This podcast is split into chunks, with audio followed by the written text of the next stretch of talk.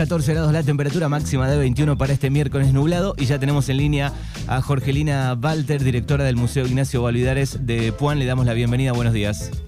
Buenos días, ¿cómo estás? Muchísimas gracias por comunicarse con nosotros para difundir las actividades del museo. Bueno, gracias a vos por, por, estos minutos. Bueno, hay varios eventos que se vienen, uno tiene que ver con el sábado y es la tarde de relatos volguenses, ¿no?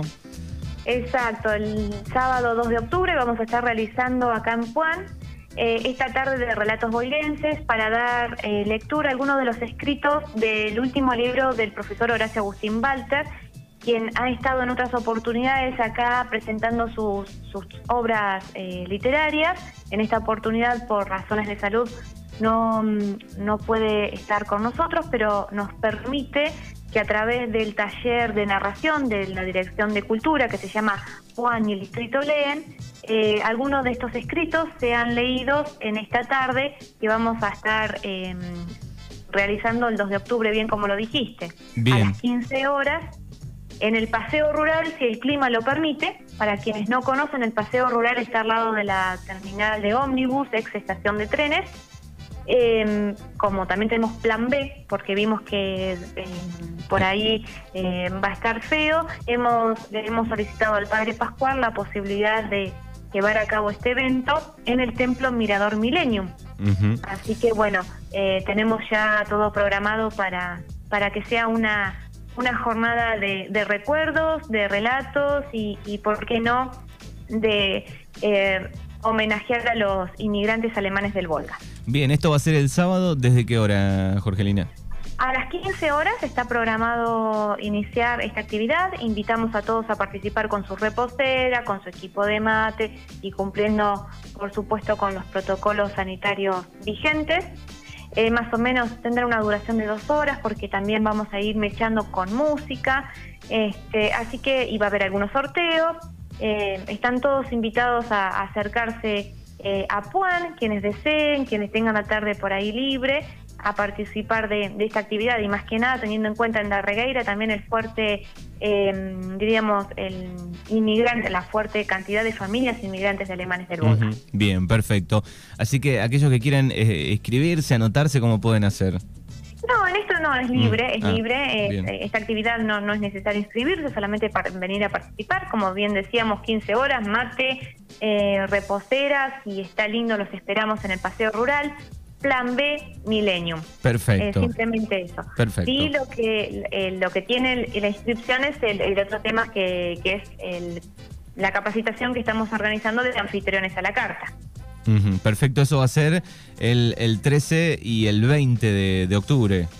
Bien, yo les cuento un poquito de qué se trata Anfitriones a la Carta. Es una actividad que estamos desarrollando y programando con la Dirección de Turismo eh, la idea es formar personas en cada una de las localidades em, que estén em, formadas, valga la redundancia, para recibir a los turistas. Eh, a esas, em, que sean los, diríamos, los facilitadores, los intérpretes del lugar. Esta capacitación está pensada para hacerse en dos encuentros, el 13 de octubre y el 20, vía Zoom, por eso hay un formulario de inscripción que lo estamos publicitando en las redes sociales del municipio de Puan, especialmente también del Museo de Turismo. Eh, va a estar a cargo de, Susana Schwertz, eh, que la conocen seguramente allí en, La Regueira. Ella es, este, pertenece al equipo técnico de la Red de Turismo Rural Centro Sur de, Buenos Aires.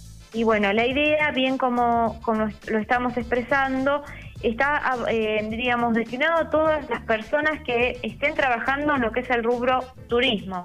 Eh, por ejemplo, gastronomía, alojamiento, transporte, estaciones de servicio, comercio, eh, la parte cultural y eventos, y también los servidores públicos que deseen anotarse en esta capacitación que vamos a trabajar lo que es concientizar a los, a, los, a los, turistas la importancia del patrimonio, saberse eh, poder técnicas de, orientación, el decálogo del buen anfitrión, eh, el manejo de grupos y demás. Hoy lo comentaba en otro medio de comunicación, nuestro objetivo es formar personas en cada una de las localidades en las cuales después tengamos ese listado de personas y el turista se pueda directamente contactar con esa persona en la localidad y decir, eh, quiero conocer esto y esto.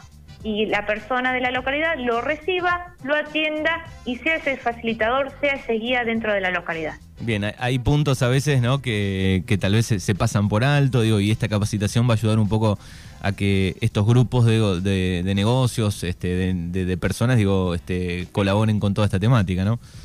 Exactamente, porque no hay nada mejor que eh, ser recibido por un guía local.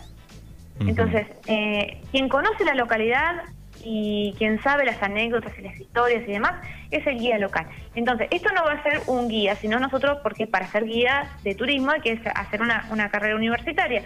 Nosotros lo que vamos a hacer es formar personas para que estén dispuestas a cumplir este rol dentro de cada una de las localidades. Estamos viendo también qué figura jurídica o qué figura dentro de las ordenanzas municipales le podemos dar a este anfitrión para que em, pueda cumplir, como decíamos, esta función eh, de lo que nosotros estamos y tenemos como objetivo. Ya se está realizando en otras ciudades ¿no? del país, así que, que vamos a, ver si la gente se anota em, y podemos tener em, en todo el distrito nuestros anfitriones preparados para recibir a los turistas. Bien, acá sí hay un, formulario este, de link de acceso y, para la reunión, digo, hay un contacto ahí para, para que puedan hacer. Claro, nosotros hacemos una prescripción, nosotros necesitamos que se, se inscriban en un formulario Google, eh, que está en las redes sociales, lo van a encontrar, o cualquier cosa nos escriben al museo juan.gmail.com y se los enviamos y luego nosotros vamos a estar eh, haciéndole llegar también el link, el link de acceso para poder participar de estas dos, eh, dos encuentros que van a ser el 13 y 20 de octubre a partir de las 19 horas con la plataforma Zoom. Bien, perfecto. Bueno, distintas actividades que hay en el museo. Estamos hablando con Jorgelina Walter, directora del Museo Ignacio Valvidares. Bueno, va a haber una encuesta, me decías también, eh, dentro de poco. Sí, estamos trabajando, dentro de dos años el museo cumple sus bodas de oro. Y con un equipo que hemos conformado con la asesora histórica del museo, que es la profesora Fabiana Álvarez, con las arqueólogas de la Universidad Nacional de La Plata, Cecilia Paniza, Camila Oliva, y también está participando con nosotros el lonco de la comunidad eh, Pincén, que es el profesor Eduardo Pincén. Estamos trabajando en una renovación, podemos decir, de la parte museográfica y del discurso museográfico de lo que podemos decir antes se conocía como conquista del desierto y que nosotros queremos reformular toda esta parte porque mm, bien lo decía, el museo cumple 50 años, vemos que eh, tenemos que estar eh, actualizándonos constantemente y esta encuesta que va a ser anónima y que vamos a estar primero haciendo llegar a las escuelas y después la idea es alcanzar eh, el mayor número de personas posibles, de todos los ámbitos posibles, comerciantes, bancarios, empresarios, los medios de comunicación, vecinos, amas de casa y demás, queremos sondear qué es lo que saben de este tema.